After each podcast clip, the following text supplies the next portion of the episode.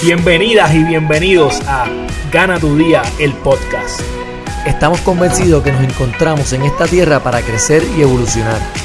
Aquí encontrarás las herramientas que te convertirán en la mejor versión de ti mismo. Toma el control de tu vida. Gana tu día. ¡Hurra! Bienvenidas y bienvenidos a Gana tu Día, el podcast. Este es el lugar donde aprenderás a cómo desarrollar los hábitos que te ayudarán a tomar el control de tu vida para que todas las noches, cuando llegues a tu cama, puedas decir, hoy yo gané mi día. Como sabes, este que te habla es Carlos Figueroa de Gana tu Día. Y si no sabes lo que es Gana tu Día, pues Gana tu Día es lo que será el movimiento más grande de formación de hábitos para personas de habla hispana. Y mi visión con Gana tu Día es tocar la vida de 100.000 personas toda la semana, cuando tú llegas aquí, tú sabes que llegaste al lugar correcto para recibir tu dosis semanal de desarrollo de hábitos y estrategias para que tú vivas una vida plena.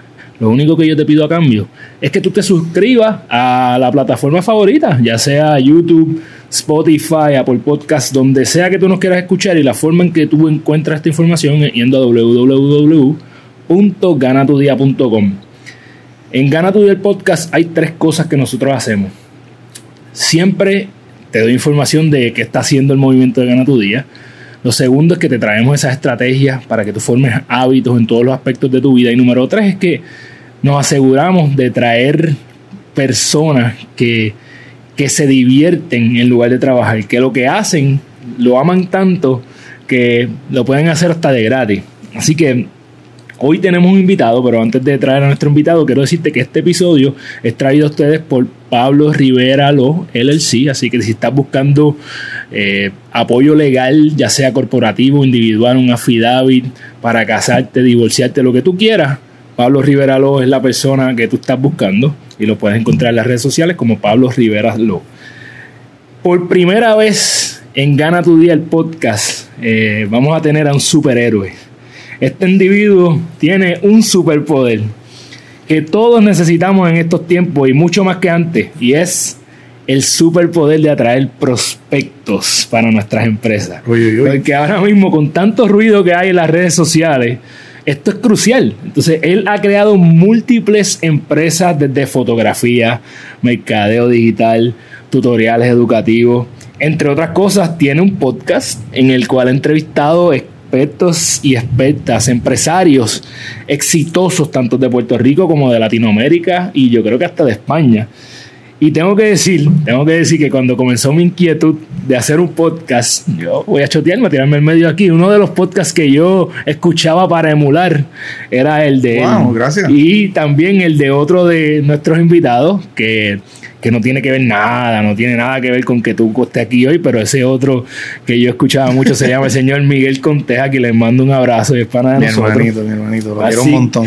Así que él, con, nuestro invitado, constantemente está creando contenido, ha viajado a múltiples países a través de Latinoamérica a llevar sus, eh, sus talleres eh, empresariales y sus cuentas de redes sociales. En Facebook tiene sobre 75 mil seguidores, Instagram sobre 45 mil.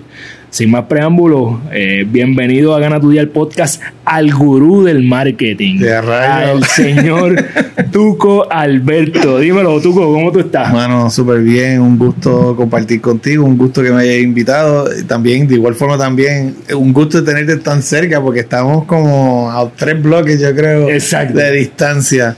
So, no, no sabía que era tan cerca de mi oficina tu, tu estudio y más que nada, gracias por, por invitarme. Y aquí dispuesto a que tú hagas preguntas y yo simplemente voy a abrir mi corazón y decir Yo- todo lo que puedo compartir. Yo, yo voy- qué bueno que dijiste eso, que me estás dando luz verde, porque yo voy a empezar con algo, con algo controversial. Eh, yo te, yo hace tiempo que te sigo, ¿verdad? Y, y yo te tengo en mi listado de invitados para Ganar tu el podcast. Y había algo que creaba un conflicto en mí. Y te voy a decir lo que es. Las personas que me conocen, me conocen a mí porque yo soy Tito Organización. Eh, yo trato de organizar todo, todo tiene que estar. Y yo sé que tú no necesariamente eres así. Entonces yo decía, bueno, ¿cómo es que, cómo es que yo eh, llevo este mensaje? Pero sabes qué? ahora soy padre y estoy a punto de convertirme en padre por segunda vez. Y una, Felicidades. y una de las cosas que aprendí de una de mis invitadas es que tienes que darle la bienvenida de vez en cuando a la desorganización en tu vida. Así que nada, Tuco, quiero, quiero Pues mira, que, yo- yo- que hables un poquito de ti. Yo considero de que, de que si tú ves mi día a día, tú puedes ver todo que yo hago. Porque puede ser mucho. Puede ser mucho. Pero si tú ves estéticamente todo, tú vas a decir, "Ya, este tipo es un puerquito. O sea, mi carro está sucio siempre, está, ¿me entiendes? Mi oficina está regada. Eh, o sea, yo, yo tengo como decir esos revoluces estratégicos. Pero hay gente que entonces ve lo que hago y me dice, Tuco, tú siempre que dices algo, eh, no ha pasado un mes y lo hiciste. Eh, so, un ejemplo, nosotros empezamos últimamente, hace como cuatro meses empezamos un programa nuevo. Este programa nuevo evolucionó en menos de dos meses y se convirtió en, en nuestro programa que más nos está generando dinero ahora mismo, se llama Campaña Perfecta, donde yo ayudo a empresarios a conseguir prospectos y clientes todos los días. Esa es la manera en que yo lo digo, todos los días. Um, y es un programa de seis semanas, ¿verdad? me, me pauté por completo, disculpen. Eh, De eso se trata, porque yo estoy aquí tomando notas. Claro, eso es pues lo que necesitamos. vol- volvemos a lo mismo. Yo estoy en ese, en ese proceso de cuando lo digo a cuando lo realicé, es una historia distinta. Um, tengo equipo, so creo que un buen tema dentro de mi organización es que a mí se me hace fácil delegar. Que de hecho, desde muchachito, mi familia me decía: Este va a ser buen jefe porque es vago. él, él- eh, yo llegaba a un sitio y todo se lograba, pero era yo mandando. Mira, tú haces esto, yo hago e- e- esto nada más. Y, y- y entonces me decía: ¿y tú qué hiciste? Yo estaba velando que todo funcionara.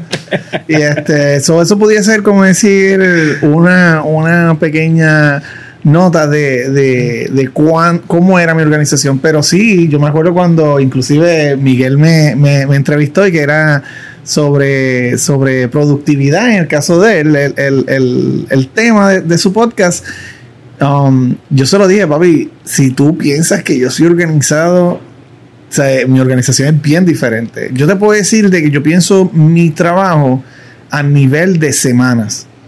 So, un ejemplo, esta semana, vamos a poner la semana entrante, yo tengo que hacerme un shooting, tengo que hacerme un video, que ya hoy mismo tuve una reunión con, con ellos. Entra un cliente nuevo a manejar las redes sociales, um, entra un cliente nuevo a manejar las campañas, um, pero adicional también tengo 10 clientes que tengo que mantener corriendo simultáneamente. Estamos trayendo un esto no puedo hablar mucho, pero estamos trayendo un producto a Puerto Rico donde solo hay dos competencias y creo que eh, so, hoy tuve una reunión, la semana entrante voy a tener una reunión. So, yo, yo empiezo a sumar todo lo que se tiene que hacer en la semana, adicional a lo que se hace cotidianamente, que es las entrevistas del podcast, que es intentar sacar un episodio semanal, que, que es hacer un webinar todos los sábados en la mañana.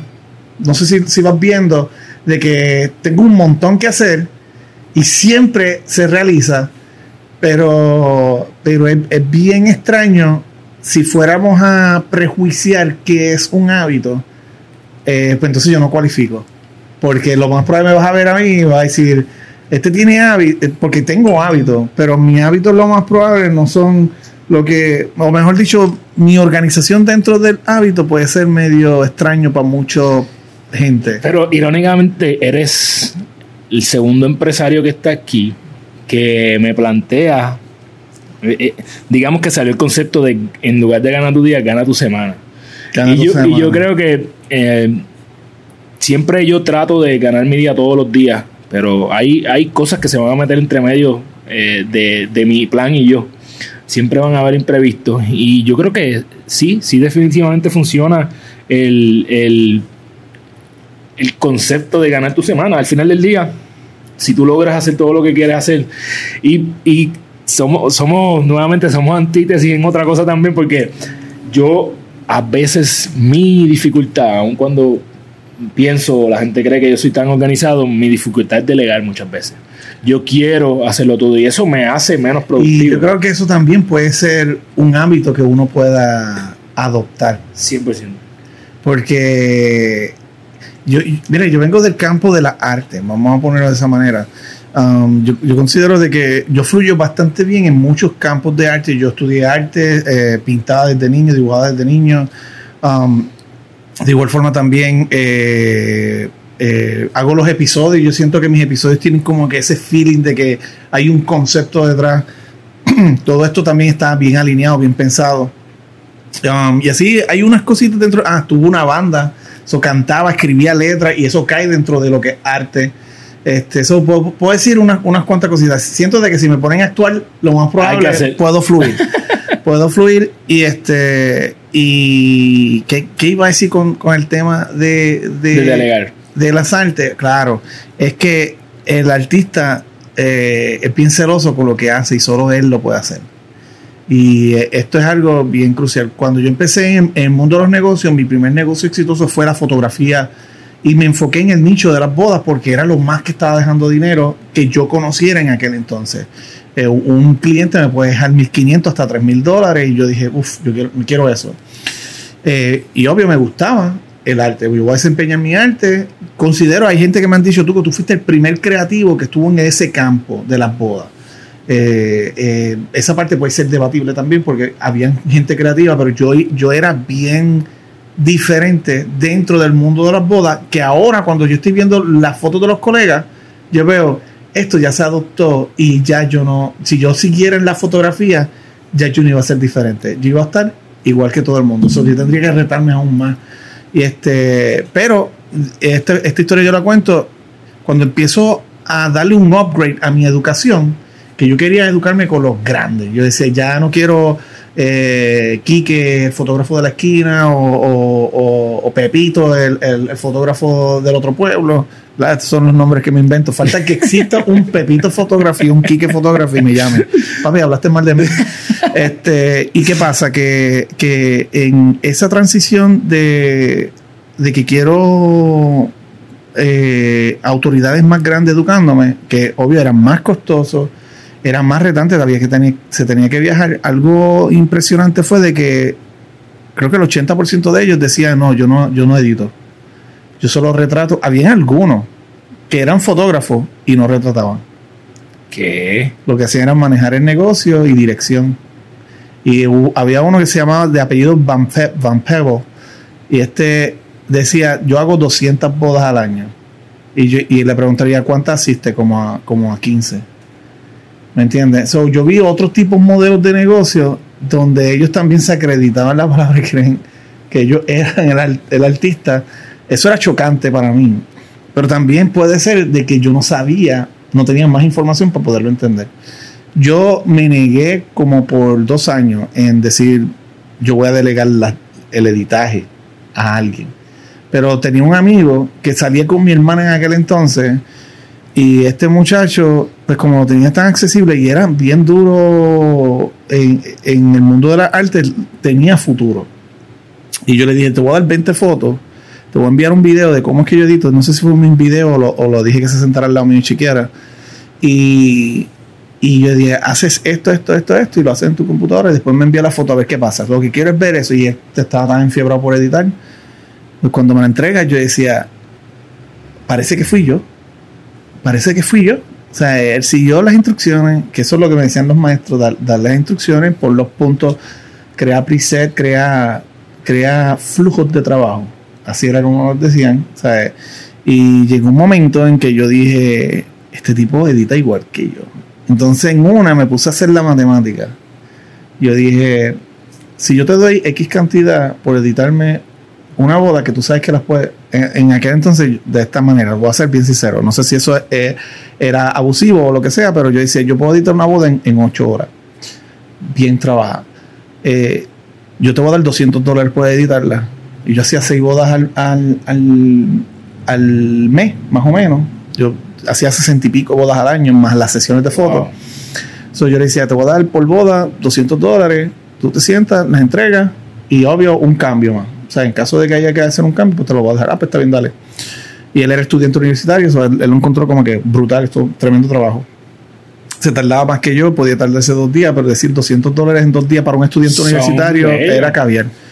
Y, y cuando yo vi, yo, wow, todo el tiempo libre que tengo, Entonces, como yo soy un obrero natural, o sea, desde, puedo decirle, mi primer trabajo fue la agricultura, o sea, o sea yo trabajé recogiendo café, reco o sea, yo, yo vengo de, la, de abajo a abajo, mi, o sea, yo, yo nací en Castañel del Are, que eso es un, Eso eso es un montecito Eso es medio de Ajunta, Lares y. Pues yo nací arriba. ahí y me crié hasta los 14 años y ahí después me, me, tra- me trajeron a área metro. Pero tengo que admitir de que todo eso está en mi ADN, papi. O sea, eso yo no fui como que yo le di un delete y eso fue en mi pasado. y yo soy un obrero natural y yo dije, ¿qué hago en este tiempo libre? Y lo que hacía era empezar a hacer otro tipo de proyectos y otros tipos de proyectos que me generaban más dinero. Y eventualmente dentro de esas transiciones me di cuenta de que, de que mucha gente me estaba pidiendo reunirse conmigo en un café y cuando yo me veía, sacaban una libreta, vamos a poner como estás haciendo tú. Pero en el caso de este, yo decía, ¿por qué sacar la libreta si yo no hago eso con ellos? Ah, es que ellos sienten que yo tengo más información de este tema de las que ellos tienen y por eso estoy aquí. Y había veces sentía en aquel entonces como que utilizado, había veces me sentía emocionado porque había gente que, que yo admiraba, que me llamaban. Yo, coño, este me, me, me, me invitó a, a- a un café y hubo un videógrafo que lo tengo en el corazón siempre, me dio- se llama Francisco Ferrer, el videógrafo, y me dijo, hazte un taller, papi, y tú lo vas a llenar. Y en aquel entonces estaba empezando con quien hoy en día mi esposa, casi siete años atrás, seis años y medio, y le dije, déjame hacerlo aquí en, en los Jardines del Castillo, en Trujillo Alto. Este, y me dijo, pues dale. Y metimos 37 personas como a 35 dólares la- por cabeza. Y yo dije, brutal. Yo había invertido como, como 80 dólares en publicidad y yo dije, olvídate. Ya eh, se pagó hace rato. Sí, y hice como mil dólares más o menos y yo, ah, brutal, este, dinero extra. Y después vinieron las floristas a pedir uno, y después las decoradoras a pedir otro, y después alguien en República Dominicana me llamó que había un taller allá que si estaba dispuesto a venir. Y yo dije, pues dale, en aquel entonces yo dije, vuelvo a repetir, en aquel entonces, este, yo le dije, quede "Pa- claro. págame el pasaje a mí a mi esposa. Y que es mi asistente, le dije. No. Yo le dije así a mí y a mi asistente y me dijo, pues dale.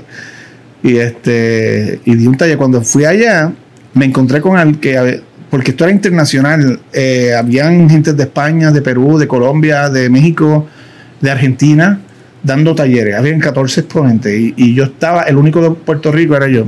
Y yo era el único que era de marketing, pues todos los demás eran fotografía y video.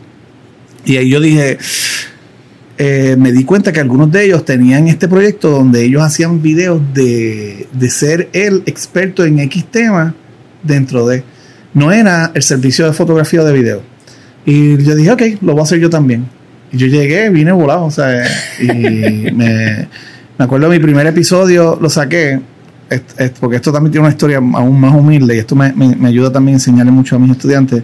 Y sentí de hablar de, de, de Van Gogh, porque como estudiante, pues Van Claro. Gogh era este artista que revolucionó el mercado por completo luego de que murió. Luego, o sea, casi mucha gente dice que los artistas mueren pobres. No, en aquel entonces no. Los artistas eran los, los Michael Jackson de esta época, los Ricky Martin de esta época, los, los Daddy Yankee de esta época.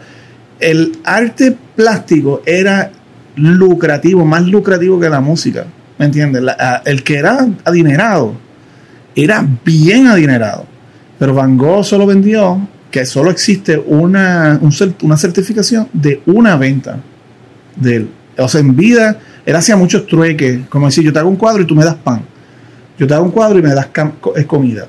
Este, pero era un pésimo vendedor y yo empecé por ahí. Ese episodio salió un año luego porque yo dije, diatre, qué malo soy en esto.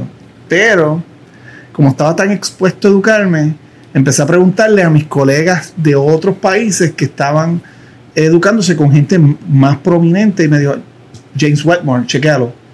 Y lo escribí cuando lo vi, yo eh, eh, accidentalmente vi un video de, de vino, porque él, él era un bartender. Y él hacía sus videos de bartender y de vinos, etcétera. Y, y yo dije, eh, este, no. Y de momento en un programa que se llama Creative Life, que es de, de invitan a autoridades lo invitaron. Y vi como 40 minutos de su clase y, yo, y lo vi que lo están vendiendo en 100 dólares. Y yo dije, olvídate, 100 dólares. En aquel entonces para mí era un montón. Sí. Pero lo pagué. Yo dije, diablo, lo voy a pagar. pa". Y ah, como cuatro días luego sacó un, episodio. Y ahí yo digo que aquí empezó tu Corberto. Y por ahí, por ahí comencé. Mira, yo quiero aprovechar la historia para que cualquier persona que nos esté viendo que, que quiera eh, editar podcast, que por favor llame a Carlos Figueroa, que está buscando en quién puede delegar para... Yo, yo te entiendo perfectamente. eh, es difícil porque uno tiene una pasión por, por lo que hace. El el este es nuestro arte hasta cierto Claro. punto y uno es celoso, pero estoy también bien consciente de que si yo lograra liberar alguna de estas tareas técnicas que ahora mismo Piensa en esto. hago con mi- Cuando lo logre, busca a alguien y lo vas a le vas a dar todas las instrucciones y lo vas a señalar pensando en cómo tú editaste tu primer video, tu primer audio. Exacto. No puedes hacerlo, no puede, es in- injusto que tú lo pongas a decir no quedó como mi último episodio. Ah, no, 100%. ¿Me entiendes? So, De hecho, conmigo, conmigo no, no, no hay que ser muy, muy caballo para, para estar a mi nivel, tú sabes. Eh, yo no es que hago demasiado. sí, pero, pero por lo menos siempre digo esto, cuando alguien delegue, piense en esos primeros trabajos versus, porque es, es- es el gran problema. Eh, un ejemplo, yo tengo eh, dos vendedoras ya establecidas. Este, una de ellas era mi redactora, que llevaba tres años trabajando conmigo y, y nunca la había visto. Yo nunca la había visto, trabajábamos remoto siempre y hace como tres meses atrás yo le pregunté, mire, ¿y tú tienes, como estaba tan en fiebre con lo de Zoom y todo el mundo estaba en, Zoom, porque gracias a la pandemia, yo dije, eh, ¿tu, ¿tu internet es bueno ya? Y yo, sí, es bueno. Yo, eh, conéctate. La primera vez que yo converso con ella en, en, en visualmente, ¿sabes? Y yo dije, tú hablas súper bien, yo sé que tú redactas bien y todo, pues todo era por texto, ¿me entiendes? Este, ella vivía en Venezuela, ahora vive en Argentina, y yo dije, eh, si yo te, si yo te hago vendedora de este programa para que puedas generar más dinero, etcétera, etcétera, te, tira. Y él se emocionó tanto y les mencioné las comisiones, etcétera. Cuando empezó, yo me puse en mi mente esto. Las primeras 15 ventas que ella vaya a manejar, yo espero cero. Y de las siguientes 15 espero por lo menos dos ventas. Y de las siguientes 15 por lo menos tres. ¿Y sabes cómo fue? Todo pasó exactamente así. 15 presentaciones, no cerró ninguna. Y yo decía, Diatri, ella es brillante. Pero entonces todas las semanas nos reuníamos. Y, y reunía a la otra vendedora, porque la otra vendedora fue igual. Yo le delegué y como en tres días hizo 15 presentaciones. Y yo, Diatre, no hizo nada, ni una venta, esa la madre. Y yo como que... Después volvió y, y yo, y yo sumando, sumando. Yo, que esto es, y obvio, yo estaba vendiendo simultáneamente, eso yo era el que hacía las ventas. Claro. Yo cerraba como un 30% de las ventas, o cada día eran 3, cada 20, 6, eh, ventas de mil dólares, mil doscientos dólares, y hasta que de momento en un mes me cerró 33 ventas. ¿Me entiendes? Pero empezó que las primeras 15, nada. Las segundas 15, yo, que eso fue lo que yo me di con la siguiente. Me hizo como tres ventas y de momento fue como que le cogió el swing, le cogió el swing.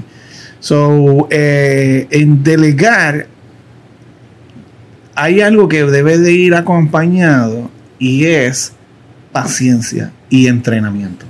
Vamos a poner así, porque tienes que seguir entrenando a esa persona y tienes que entender de que no te está robando el dinero, sino que no tiene la misma capacidad que tú todavía. Y no puedes esperar que ahora mismo, vamos a pensar, yo que llevaba 10 años retratando y editando mis fotos, que mi artista gráfico, que después se convirtió en mi artista gráfico por más de un año, eh, eh, hiciera el mismo resultado que yo analizando en los últimos 10. Pero con todo y eso, y estaba súper contento y decía, diatre. ¿Me entiendes? Se le olvidaba una que otra cosa, pero yo decía, ok, ahora yo necesito seguir entrenando este ojo. Es coaching y es coaching para, para en cualquier empresa. eh, ese, ese líder de la empresa tiene que ser un buen coach para que la, la Coach. empresa sea exitosa. Yo encuentro coach y mentor. Tienes que porque el coach, mucha gente piensa que es lo mismo. El coach saca que ayuda a que tú mismo saques la información de ti. El mentor te va a decir qué hacer. Eh, no me gustó esto, se hace así, así, así. Y so hay que es como un híbrido de Es una ambos. combinación. Es un híbrido de ambos. ¿Qué, qué es marketing? El marketing tiene como 100 definiciones. yo tengo una bien sencilla de un libro que yo leí hace como 5 años atrás. Se llama- eh, de hecho, el- eh, este individuo sacó un libro de marketing y después empezó a hacer, a hacer libros de, de, de hablar en público. O sea, hizo un switch eh, como que bien drástico y se ha quedado en esa parte de, de, hablar, de hablar en público, tener presencia escénica, entre otras cosas, porque era un actor, se llama Michael, eh, Michael Port.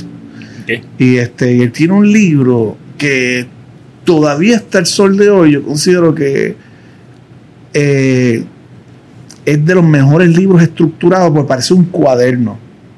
Tiene gráficas, tiene. Me acuerdo también un poco también Russell Branson eh, haciendo libros, pero este parecía un cuaderno. Y eh, tenía muchos dibujos, de hecho, tenía hasta colores. y se llama Book Yourself Solid. Y, y él menciona que marketing es demostrarle a la gente de que tú eres una opción. Mira qué sencillo. Y para eso, ¿qué necesitas? Presentarte. ¿Me entiendes? Eres una opción. O sea, ¿qué yo puedo hacer para demostrar a la gente una opción? Sí, todas las cosas que tú puedes hacer. ¿Me entiendes? Un montón. Puedes rotular tu auto, ¿verdad? En caso de yo no lo haría ni loco, pero puedes rotular tu auto, tú puedes lanzar flyer, puedes eh, hacer anuncios en las redes sociales, puedes crear conceptos. Un ejemplo, en este caso, el podcast puede ser tu herramienta para mercadearte. Ah, la gente va buscando algo en particular y tú puedes vender un servicio o producto y así sucesivamente. Es presentarte. No, no, no me esperaba. Y hay gente, sí, es el más sencillo, es el más sencillo.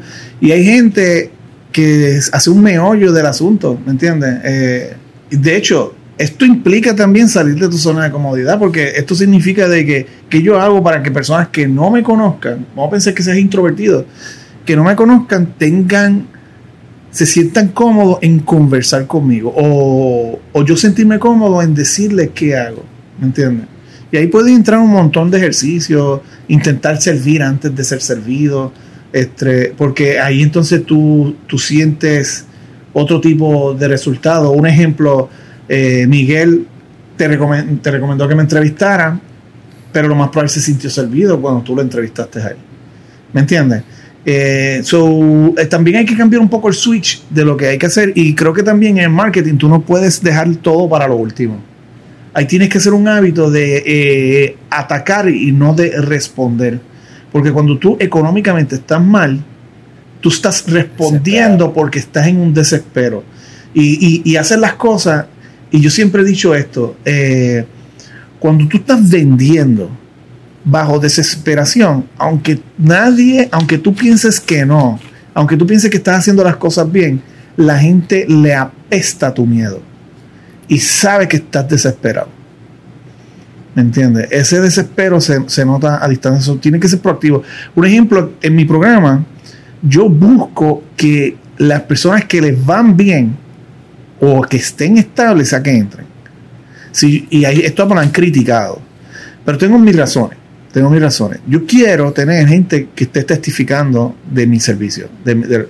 Eh, pero me encontraba con personas que me contrataban y esa parte eh, eh, obrera mía, el humilde, el, que se ensucia las manos trabajando, um, quería ayudar. Y me encontraba con personas que me decían, Tuco, tengo o, o, pago mi casa o pago la renta de mi negocio, pero una de las dos no, no, se va a realizar este mes, estoy mal, estoy mal. Y honestamente, el marquetero no está aquí para salvar negocio. Vamos a verlo de esa manera. Este, porque nos están viendo como muchos ven la medicina.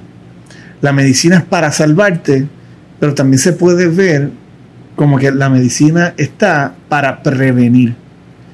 Donde tú puedas llegar a tiempo, y decir, hazme un diagnóstico completo de cuerpo completo, de mis hormonas, de, ¿me entiendes? De, de, todo lo que está pasando y ver que está en desequilibrio para atenderlo a tiempo y no esperar. Hasta el intensivo.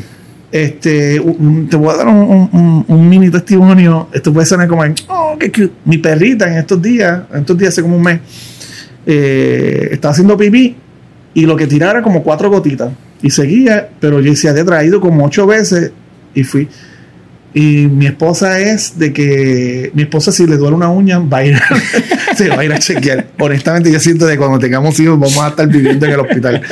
Este, porque eh, cada rato me, dice y me dijo, Musa no, Musa, Musa, Musa tiene que tener una infección este, de la orina. Y fuimos y me dijo, le estaba empezando una. Y qué chévere que llegaste ahora, le dimos unas pastillitas, me dio son dos días, se la va a quitar. Y, y Y es, es eso. Tú puedes ver la medicina de esa manera y estoy seguro que deben de haber doctores que les, les apesta. Es decir, llegan a lo último de lo último de lo último y quieren un resultado de la noche a la mañana a decir, ven aquí a prevenir. En mi caso, si tú estás estable en tu negocio, tienes una idea y estás estable, llámame, porque yo puedo hacer que tú explotes. ¿Me entiendes? Si, si- si ya estás siendo aceptado, tú lo que necesitas es más herramientas para poder dominar.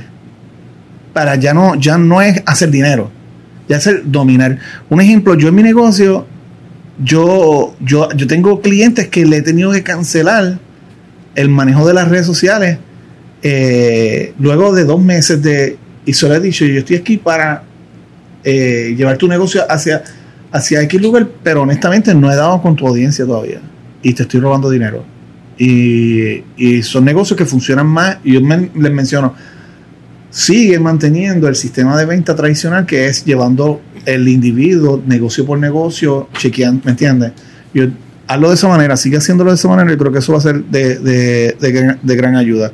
Este, pero hay negocios que funcionan mejor de la manera tradicional y esto yo sé que van a haber algunos que dicen, no, eso es falso, y yo como que, pues vamos, vamos, vamos, muéstrame tu dato y yo me muestro la mía. Y vamos a, vamos a hacerlo uno a uno.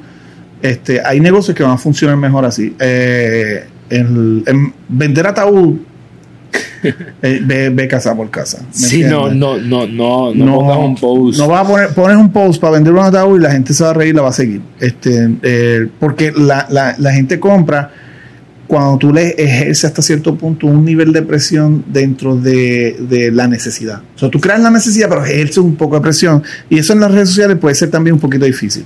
Es Este, complicado. es complicado. So, so, hay cositas que soy, soy cuidadoso. Y, y me he atrevido a cancelar Eso, decisiones. eso dice mucho de ti, ¿verdad? Porque cualquier persona a lo mejor seguía ahí lucrándose de la, Pero- de la situación del otro. Y lo otro también puedo decir es de que ya yo no estoy en la etapa, y esto lo digo, ¿verdad? Con mucho, intentando ser lo, lo más humilde dentro de lo presumido que va a sonar esto, no estoy en la etapa de hacer dinero, ya estoy en la etapa de expandir, de darme a conocer absurdamente, aunque tú digas teatro, pero tienes setenta y pico de mil en Facebook, tanto en, en Instagram, sí, pero si me puedo comparar con, decir, con un Carlos Muñoz, con Jürgen Clary, con de Latinoamérica, con una... Con Bill- Russell Bronson. con Russell o, o de Latinoamérica también, eh, Eugenio Lloro, Vilma Núñez eh, Nacho Muñoz. Yo considero que todavía estoy yo un nivel más abajo.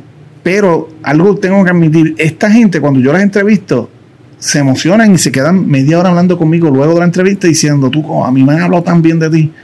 Este, eh, no solo del podcast, de que tú haces, de que tú, tu marketing es bien agresivo. Y yo me emociono, yo digo, contra, pues estoy, voy bien, ¿me entiendes?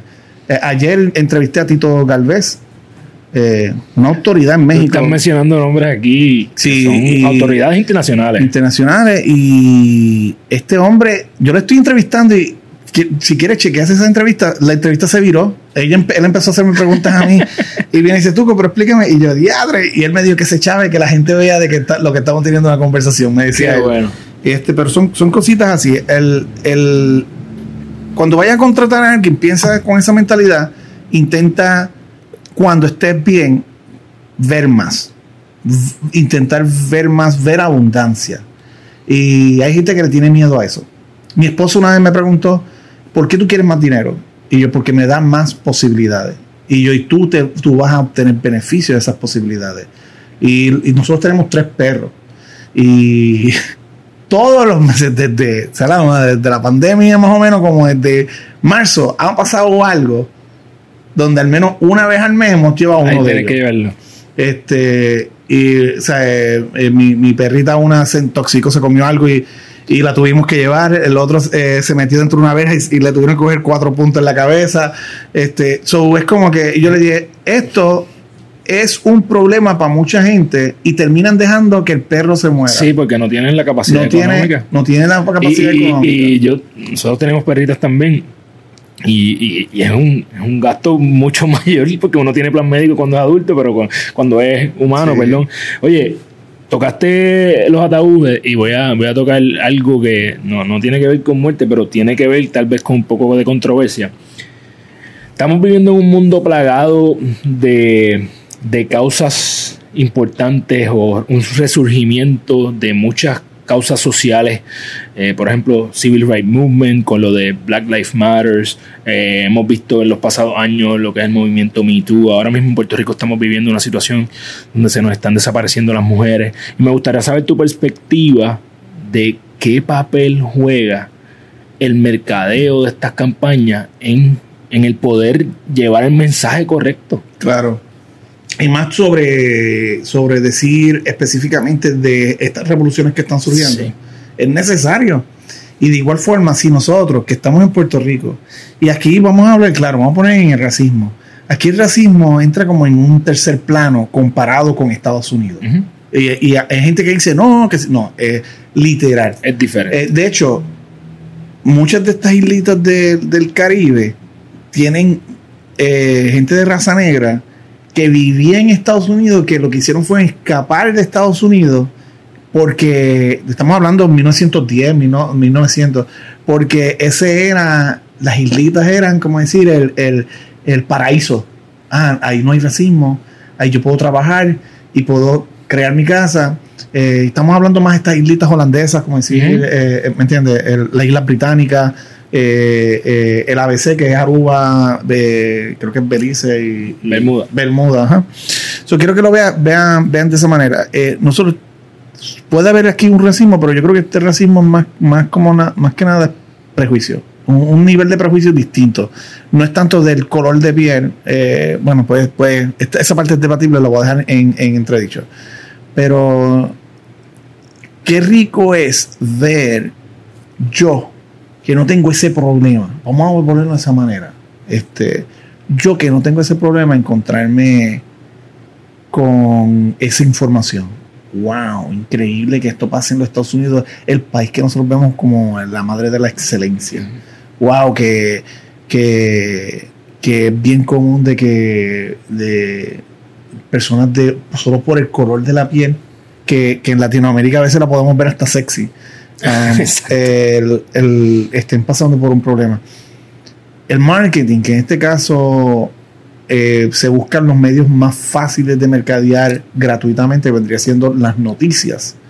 Eh, han hecho un papel increíble. Han, han hecho un papel increíble al grado de que ya yo me siento parte de este problema y yo tengo que ser responsable.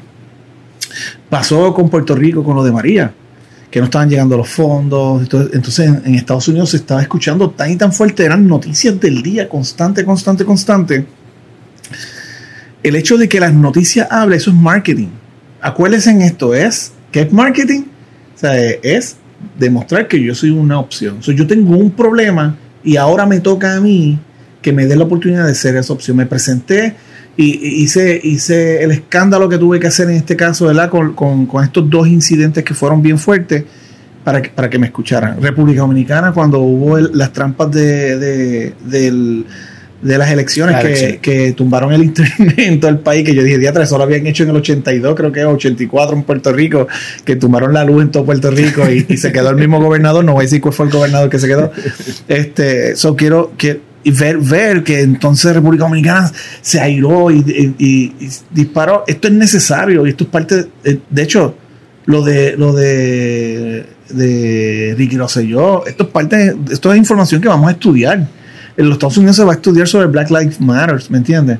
Va a ser algo rico de decir, wow, yo, yo- parte. gracias a ellos yo estoy gozando un beneficio porque ellos ellos fueron los mártires vamos a poner estamos hablando de 1930 2010 ellos fueron los mártires y después en los 60 vino vino este Martin Luther King y Malcolm X y algunos más Eh, hay una de creo que de apellido Arup algo así eh, que fue hasta la cárcel solo por, por, por ser una mujer de, de movimiento si dije mal el nombre eh, eh, no se preocupen pero por lo menos tengo en la mente el rostro de ella, que tiene un afro hermoso, bien grande.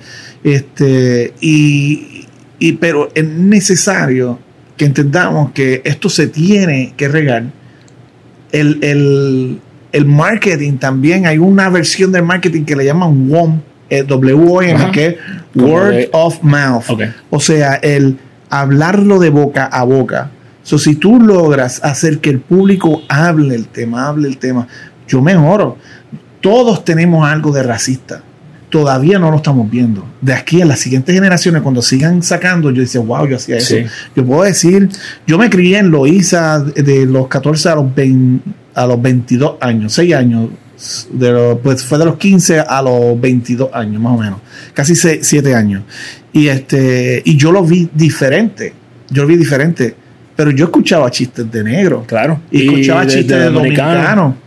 Prejuicio, Sí. ¿entiendes? Eh, eh, pero entonces llegó una etapa, ya como a mis 25, que estaba en la universidad en todo mi apogeo y verme con, con que me estoy retando a la información que me dieron mis tíos, mis padres, mis amigos sobre, ah, el dominicano es bruto. Y encontrarme que en mi maestría, ¿verdad? Que nunca la terminé, habían dos dominicanas ahí. y Yo decía, brillantísimas. Yo sí- Encontrarme lo mismo. Estupideces que me tuve que retar después de grande. Una vez hice una boda y todos eran dominicanos, bachateros del diablo. y todo era de, como decir, la alta alcurnia. Y me decía, no, nosotros, ¿sabes? Nosotros, y así mismo yo conversé con, con, con una pareja y me decía, no, nosotros no- en, en República Dominicana hay gente que se faja también y buenas universidades Claro. y la economía está corriendo gracias. Y yo decía, ¿qué, qué mierda yo tengo en la mente de todavía estoy arrastrando estas estupideces que me enseñaron. Pero qué bueno es cuando esto surge a la luz porque Claro. yo me modifico. No, ¿me y te entiendes? cuestiona, lo bueno es que te cuestionas, que no te quedas con, el, con Lo mi- ese paradigma viejo que tienes ahí. Lo mismo con los gays. Cuando- esa frasecita en, en el 98, el 2002 era bien común decir, ya te quedó gay eso. Sí. Y ver ahora de que si alguien lo, lo dice, yo, Tienes cuidado. yo como que, espérate, espérate, como que túmbame eso, o sea, como que, eh, porque tener- todo el mundo tiene un familiar. Yo tengo hermana gay. Sí, yo tengo tres primos de parte, no, cuatro primos de parte de mi papá y uno de parte de mami. Y, Sí, y no, ¿sabes? Para mí es una persona normal con una tendencia distinta. Y tengo mejor relación con ellos. o sea, como que te digo, y, y el- y les tengo amor puro. Lo que quiero, lo que quiero que vean es eso. Es necesario que estas cosas pasen gracias a ese word of mouth que es marketing. Es. Porque entonces yo sigo mejorando. Y quién sabe, vuelvo repito, de aquí a 10 años descubra, yo hace 10 años hacía chistecitos o hacía comentarios o hacía alusión o, o- o no apreciaba X cosas. Y qué bueno, porque surgió un, un, un boom asqueroso de algo y yo me modifiqué. Porque esa es la idea, seguir creciendo. De igual forma también admitir que tú estuviste en esa posición. Exacto. Eso es, rico difícil. también. Y es difícil. Sí, no hay hace- ego, a hay veces, a veces No, yo no era así. No, yo no soy racista, sí. Yo, por si acaso, ahora mismo que soy figura una mini figura pública, este eh, que salga un video viejo mío yo haciendo alguna loquera que tú- ahora que no se vea bien. Ahora no se vea bien. Pues entonces, pues qué bueno que, que, que Que aprendiste. seguimos creciendo. Oye, am, traíste los años de la escuela y voy a, voy a tocar voy a tocar un tema aquí que también es importante, ya que nos fuimos por esa línea. Tú eres tú, Alberto, porque tienes eh, tus manos Claro. de nacimiento, ¿verdad? Y yo no, no conozco exactamente toda la historia. Quiero que nos cuentes un poquito la historia, pero más aún quiero saber cómo fue en tu etapa de elemental, high school o a través de tu de escuela, que es donde más tal vez uno podría pensar que se vive el bullying. ¿Y qué impacto tuvo eso en tu vida? Pues mira, y qué bueno que tocaste porque ese es otro tema también que sé que muchas personas han aprendido a trabajar hasta con sus hijos. Los hijos que, que no tengan problemas. Yo, yo nací, yo me enredé en el cordón umbilical y gracias a eso yo no, no- mis dedos no se definieron y mis piernas, mis pies también tuvieron problemas donde se desarrollaron invertidos, mirando Ok. hacia adentro. Y este tuve 28 cirugías hasta los 21 28, años más o menos. Hasta los 19, 21 años por ahí. Y este, so, so tengo una condición en, lo- en los dedos, eh, donde mis dedos no se desarrollaron bien y tienen, como decir, esta, eh, parecen deditos de jengibre. Piensen en, en jengibre, pues más o menos piensen, piensen en mis dedos. Pero sí, no tanto en high yo tuve problemas. Yo tuve problemas en la elemental Ok. donde lo ingenuo de los niños, obvio, eh, eh, puede ser hiriente. Y sí, te, te lo digo, de que me, me bebía las lágrimas, yo no quería ir a la escuela, este, y creé unos complejos. Yo era bien introvertido y, y- y decir que yo en esa etapa era introvertido, pero era por eso mismo, porque ya yo me había creado una pared, una barrera. Ah, yo tengo una condición, yo no me atreví a hablar mucho porque sabía de que se iban a burlar de mí, ¿me entiendes? Eh, yo caminaba cojito, todavía camino cojo, pero eh, en, en aquel, en aquel entonces era más fuerte porque tenía mi, mi pie izquierdo, yo todavía lo tenía. Y, y era, fue horrible, fue súper horrible, horrible, horrible. Este, pero luego tengo que admitir que cuando voy a un hospital en Filadelfia se llama Shriners, donde me empezaron a, fue, fue la segunda fase de, de mi cirugía y, y de la atención fue en ese hospital. Um, ahí empecé a ver otro tipo de, de, de oportunidades. Me encontré con personas que tenían más proble- problemas más graves que los míos, gente que necesitaba que, que los bañaran y eran brillantes, pero habían tenido una cirugía y quedaron cuadraplégicos. Eh, Oh. Condiciones parecidas también como la de Pritchard. Ajá. ¿Me entiendes? Eh, eh, hab- había muchos casos. Eh, Tuve un compañero de cuarto que le faltaron los dos brazos, que estaba tocando un cable que no tenía electricidad y hubo un accidente aparentemente dos bloques más allá y pasó Ah. electricidad por, e- por ahí y él perdió los dos brazos. Y ese, ese muchacho me, me dio, me, me dio un par de consejos que hasta el sol de hoy sea, los uso y él me dijo, mira, número uno, achistes de ti mismo y la gente, el bully se desarma, como que no tiene, porque es lo que quiere es verte como que molesto, sufrir, etcétera. Sácate un chiste de ti, como que sácale el dedo con, con la de eso y, y di que le estás sacando el dedo, cositas así, y le, le, le cogí el vacilón, le cogí el vacilón tanto y tanto y tanto que, que grafiteaba Tuco. ¿Me entiendes? Estamos hablando de la high, ¿me entiendes? Claro. Eh, tenía un par de panas que me decían, ah, los tuquitos, los tuquitos, que sí esto, y este da duro con esos tuquitos. Y llegó un momento en que como dibujaba y estaba, me encantaba el arte, etcétera, pues entonces me encontré con el graffiti.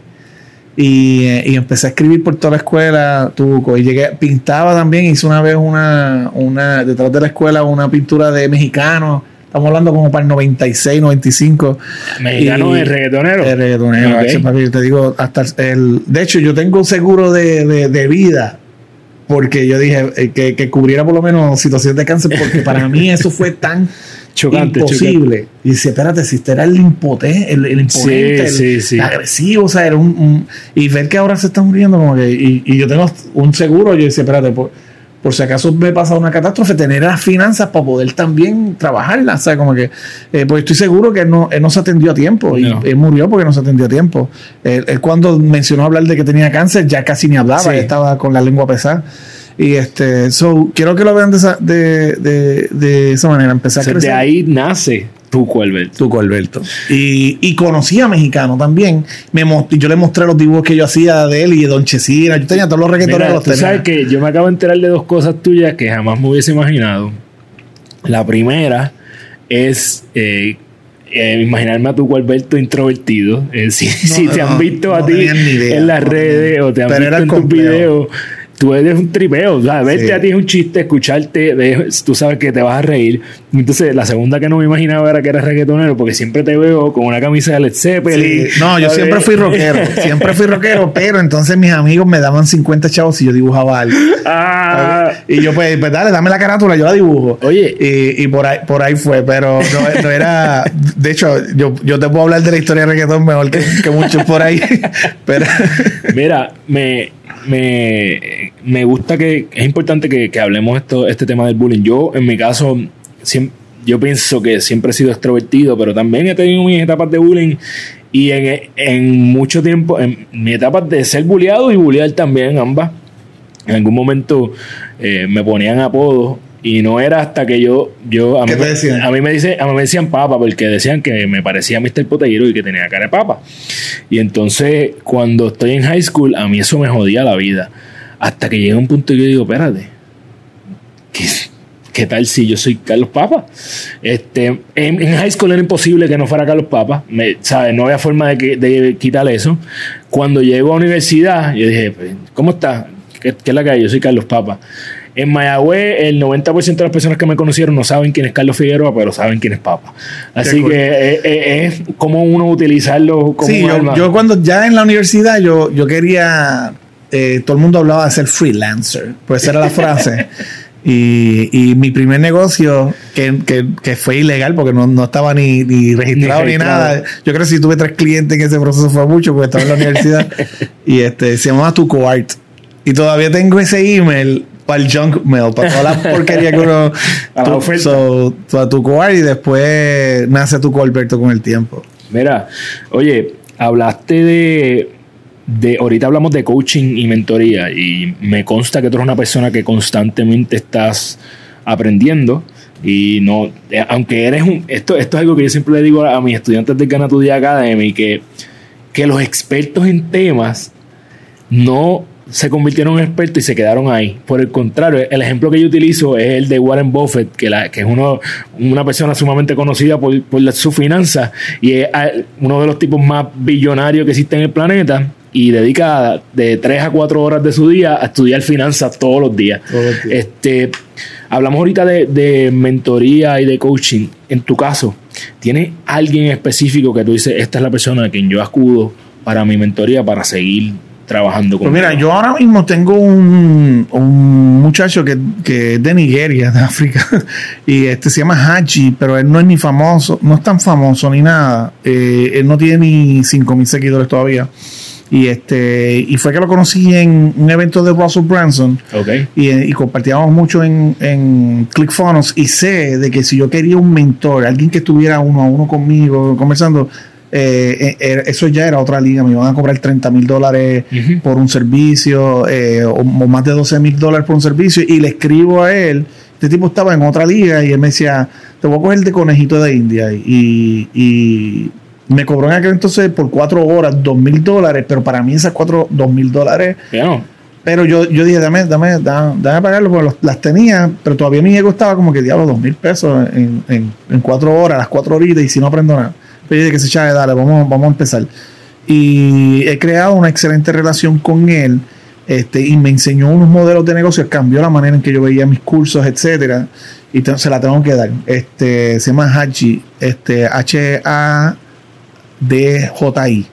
Eh, tremendo individuo, él bien introvertido, bien callado así y todo eso, pero cuando hable me, me da duro. Pero tengo que admitir de que mi rockstar, mi rockstar, yo puedo decir de que Russell Branson para mí es el que el que me llena al 100%, es el que el que me emociona un montón, so, se la tengo que dar también a él. Él, cuando habla, yo aplico, este es, otra liga, ¿me entiendes? pero me emociona un montón. ¿Cuál es el impacto que tú quieres dejar en el planeta? Sí, yo, yo, yo, esta también, cuando mi esposa me preguntó de por, qué tanto, por qué, por qué más dinero y no te conformas con lo que estás haciendo, yo, yo, y esto puede ser muy prematuro hablarlo, y esto puede sonar, siempre que tú hablas algo prematuro y el oyente no está preparado para escucharlo, lo va a, va a sonar arrogante. Eh, yo, yo, tengo un reto que yo le dije una vez a mi suegro y yo espero en un momento dado hacer un millón de dólares. Y él me dijo, a, mí lo que me molesta de ti es que tú a veces tú estás medio cucu. medio loquito. Medio loquito. Y este, pero entonces nos hemos sentado recientemente y me dice, Tuco, yo no puedo creer que tú estás haciendo los números que estás haciendo. yo siento que un día tú me vas a callar la boca. So, so eh, ya esa etapa se ve, se ve cercana. Se ve cercana. Y este, pero eso también implica un nivel de responsabilidad, al grado que a veces yo me descuido. Eh, últimamente me he provocado yo gastar en mí mensualmente una cantidad de dinero para poder eh, premiarme.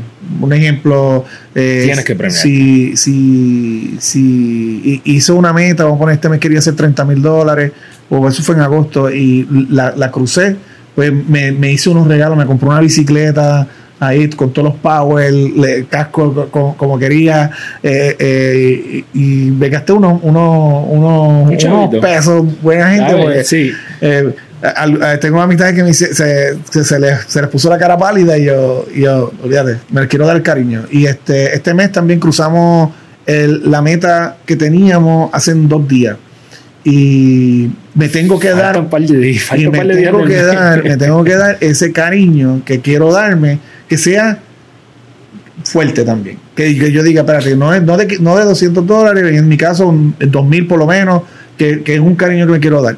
Este, pero, porque estoy trabajando también mi imagen. El, el, uno de los propósitos también de la sesión que vamos haciendo, video, etcétera, la semana entrante, es porque necesito darle un upgrade también a cómo se ve la página, cómo se ve, cómo me veo yo que me descuido. Yo a veces estoy dos meses y no me da un recorte, pero estoy bien pompeado porque mira los números que hago.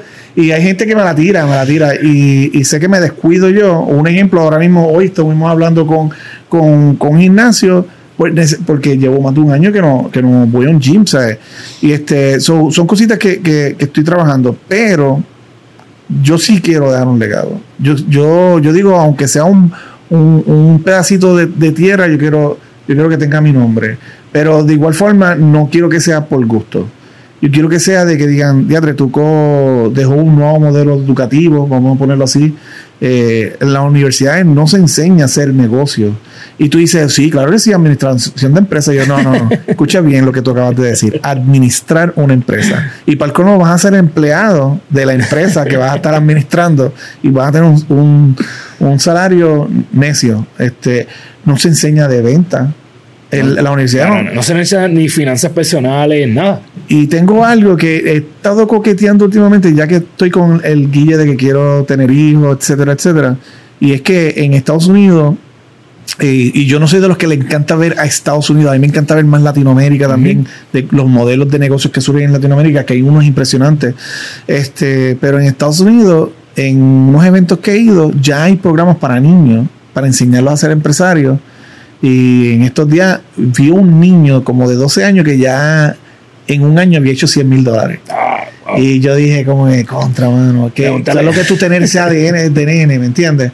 Y yo siento de que eso va a seguir creciendo. Yo quiero tener una academia que se pueda decir establecida donde, donde tú, puedas, tú puedas educarte eh, para hacer dinero, marketing, venta, eh, marcas personales, porque eh, eh, es un tema que, se ha descuidado no en Puerto Rico. Esto es mundial. Es global. Es global. De hecho, yo, pienso que más, más eh, en, nosotros copiamos mucho de Estados Unidos por lo, por, lo, por, la ¿verdad? Este, así que es desde allá que, no se está enseñando esto a esos niveles. Yo pienso que hay que estar un poquito loquito para, para poder cumplir con. Y yo siempre digo, yo y qué bueno que, que, me, que me aclaras, porque a veces uno lo dice sin esa intención de sonar arrogante, pero yo cuando me paro aquí frente al micrófono del podcast digo, bienvenido a... Tú vas a llegar a 100 mil personas. Al, al, al, movimiento de formación de hábitos más grande para personas de habla hispana y, yo me lo creo. personas. Y esa es la meta y no vamos a descansar hasta que lleguemos ahí. Y eso significa, tú tienes... Pero mira, eh, hay, hay cosas que yo he aprendido tarde, pero las he aprendido y es eh, tú tienes que crear proyecciones, ¿me entiendes? Yo, mi, mi meta, yo te digo, esa de un millón, pues va a jugar un papel en, en particular, pero sé que también me va a dar unas libertades y me va a dar unas herramientas para poder llegar a más público. So, volvemos a lo mismo. En, en ese caso, yo, yo, yo necesito esa proyección. Yo tomé un, un, cheque y me escribí un millón de dólares y la pegué en, mi, en la pared de mi oficina no, no se ve bonita, debía haber hecho un cuadro primero, ponerlo, pero lo hice con un Sontac, lo pegué. Y este, había pegado uno también de 300 mil. ¿Y qué, quiero decir con esto? Um, eh, esas proyecciones son necesarias, son necesarias. Yo invierto en mi educación, pero también necesito proyectarme. Yo necesito ver hacia dónde voy y, y honestamente tus metas tienen que sonar inalcanzables y después tú vas desmenuzando poco a poco, poco a poco desmenuzarlo en 20 etapas y decir, ¿cómo yo hago para llegar a la etapa número uno? Y después, cuando llegues a la etapa número dos, y eventualmente tú vas a decir, no es tan difícil nada. No es tan difícil. A mí, a mí me encanta que pasen estas cosas. Siempre, mira, Tuco, siempre que yo grabo un episodio, pasan cosas mágicas como lo que acaba de suceder. Tú y yo empezamos hablando de cuán diferente éramos y, y terminamos en una cosa bien alineada. Y es que eh, lo imposible para mí es algo que toma un poquito más de tiempo. Lo que parece imposible ahora, yo siempre a las personas que siguen a tu día le digo que tienen que retarse en sus metas, que parezcan difíciles, inalcanzables, como tú quieres decir, y simplemente lo que vas a hacer es romperlas en pedazos más pequeños, lo que tú le estás llamando etapas. De hecho, nosotros tenemos algo en específico en Gana tu Día que le llamamos la Fórmula 111, y es que tú vas rompiendo eh, primero en un año, un mes, un día, hasta que llegas a ganar tu día. Y hablando de eso, antes de, hacerte una última pregunta, me encantaría que, ¿verdad? Eh, le dijera a toda la audiencia dónde pueden conseguir a tu cual. Pautate. Que, digo, tú no necesitas la pauta de Gana tu Día, pero diga a, a cualquier persona de Gana tu Día que no te conozca. Eh, dónde te puede conseguir, qué te ofrece, ¿verdad? Porque pues, yo soy uno que estoy tomando nota aquí y seguiremos hablando. Pues mira, eh, algo que, que, si desean seguirme, lo más probable en la descripción de, de este episodio va a aparecer mi nombre para que lo escriban bien o el enlace para que lo puedan escribir, pero www.tucoalberto.com y Tuco se escribe con K, no con C. Es T-U-K-O alberto.com y este, pero puedes escribir en cualquier red social, eso mismo, Tuco Alberto, y yo voy a aparecer. Este, so, yo creo que, ¿qué hago? Eh, a repito, yo voy a buscar la manera de que tú puedas aprender a conseguir más clientes, más prospectos en tu negocio. Y aunque puede sonar al principio medio chocante, diario, diario, y más en servicios, que a veces uno dice diario, pero en servicios es más difícil conseguir clientes todos los días. Yo tengo ya estudiantes que están teniendo eh, clientes todos los días, prospectos todos los días, que es la manera que yo les digo. prospectos todos los días, clientes todos los días, sí, todos los días, tal y como te lo estoy diciendo. Para que ganen su día con sus prospectos. Claro, y, dentro de todo también en ese programa yo enseño una diversidad de cosas y es que tú te ajustes al crecimiento que te está exigiendo tu anuncio o, tu contenido y no hacer que tu contenido se ajuste a ti. Porque he tenido clientes también que se asustan y de momento, mira, un ejemplo, una muchacha que tuvo 120 leads o prospectos que le dejaron su nombre, teléfono, email en seis días. Y, y cogió paró el anuncio. Y yo no, yo empieza como que hoy quiero que tú llames por lo menos a 30 de esas personas, las vas a llevar a un Zoom, les vas a hablar a las 30 juntos. Y, y, así, si tú ves que estás teniendo ya cierre, contrátate a una muchacha que haga la parte de agendarla, tú haces las clases y cierra. Y, ahora la estamos llevando a esa etapa y está teniendo ya como cuatro cierres por semana y está en un multinivel. Y, ellos viven de reclutamiento. So, eh, ella, ella ha estado subiendo de rango eh, cada, cada mes un rango. Y yo, hazme caso ya. haz lo que te digo. hashtag haz lo que tú dices. Me gusta eso. Tú, con Gana tu Día se trata de que todos los días eh, tú haces las cosas que te acercan a la persona eh, que va, en tu caso, a llegar a ese millón de dólares que, no, me, no me cabe la más mínima duda de que va a llegar ahí. ¿Cuáles son las cosas que tú, Alberto, tienes que hacer, esos hábitos que tú tienes, que tú tienes que hacer para que cuando tú llegas a tu cama tú digas, hoy Tuco ganó su día? Eh, que la gente tiene que hacer lo que, tú haces que yo hago, eh, bueno, repito, es seguir ese calendario. Eh, yo, yo en mi caso hago todo, inclusive hay cosas que mi esposa se ríe y este y es porque bloqueo tiempo con ella. Oye, esto yo creo que esto es un buen consejo para todos ustedes. Cuando tengan éxito, eh, se menciona que cuando tienes problemas financieros, creo que es el tercer motivo de, de, divorcio. Y yo creo que entre los primeros 10 o 12 está el éxito el tener mucho éxito, el tener muchos resultados, a veces tú no sacas tiempo para tu pareja. Y mi esposa, obvio, me tiene un bellón, porque hay una bully bien fuerte conmigo. Y cada rato me dice, ¿qué día en la semana vas a sacar para mí? Pero ese para mí es para perdernos. Para perdernos y renovar fuerza y conversar. Y también tenemos religiosamente todas las mañanas eh, nos levantamos a las 7 de la mañana, nos damos un café, a veces yo me voy en ayuno, a veces ella quiere hacer desayuno, yo quiero hacerle desayuno, pero ese tiempo también es como que don't mess with it, o sea, es de nosotros. Y yo creo que cuando las personas también están teniendo éxito, a veces piensan en ello. Lo otro es, si te casaste, vamos a pensar que estás casado o, o, o, tiene una pareja, ¿verdad? Un matrimonio moderno, este, sin papeles, que se fastidia. Este, autoanalízate y ponte a verificar si tú, y siéndote bien sincero, lo más sincero posible, en tus planes, tú, tú los piensas con ella, ¿sabes? O los piensas, aunque no se lo digas, este, pues yo tengo planes que son míos. Y yo soy che mi esposa, esto es mío. Te gusta o no te gusta, esto yo lo voy a hacer. No, no pero, opcional. Ajá. Pero yo tengo este otro plan, este otro y este otro, que son grandes también y más vale que tú estés ahí. Porque yo necesito que estés ahí y esto es para los dos.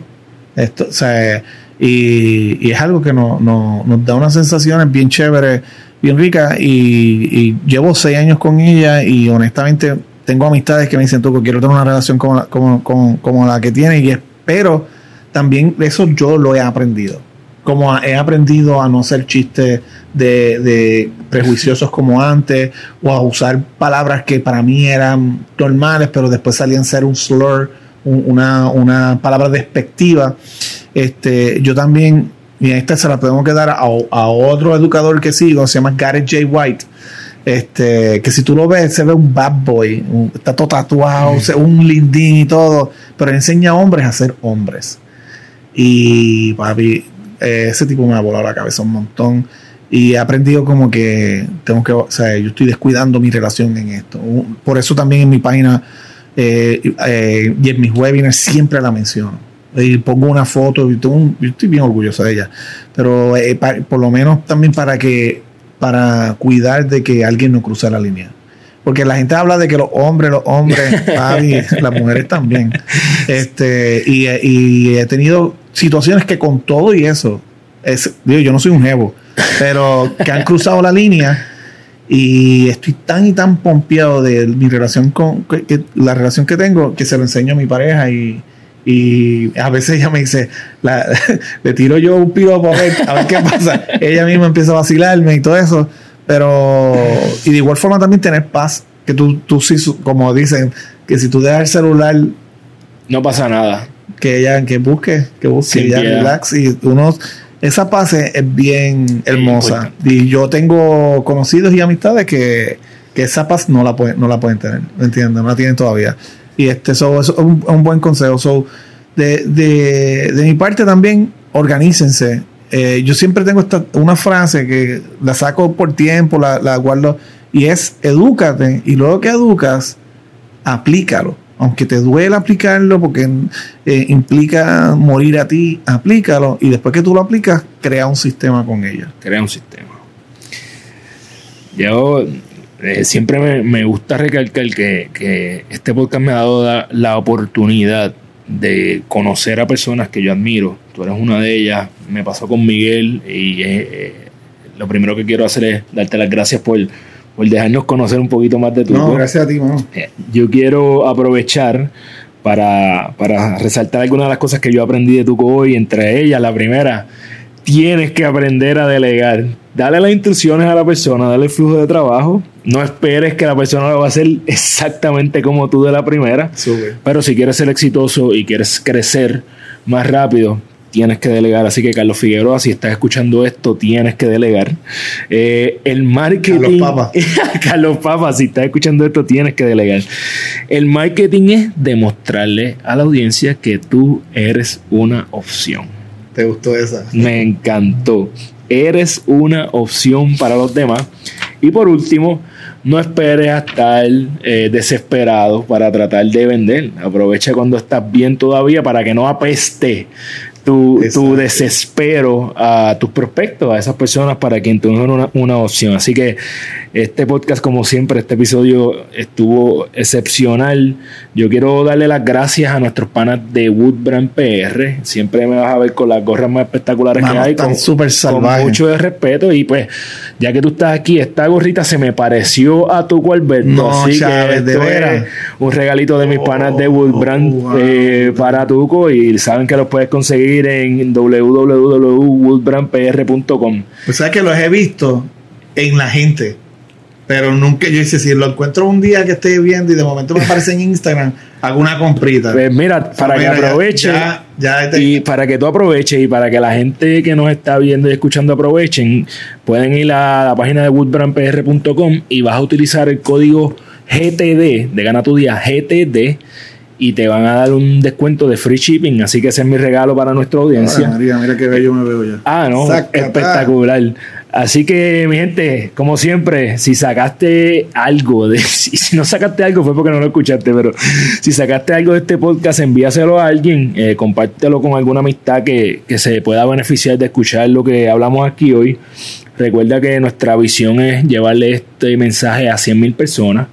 Gracias por como dice Gio Camacho, otro, otro caballo que estuvo aquí, eh, regalarnos un poquito de, de- de tu vida, porque cuando Qué regalas bueno. tiempo es estar regalando tu vida, eso es lo más va- valioso que tienes y recuerda que eres la única persona responsable de todo lo que pasa en tu vida y que la forma en que tomas control de ella es desarrollando los hábitos que te acercan a la persona que tú ves en tu sueño.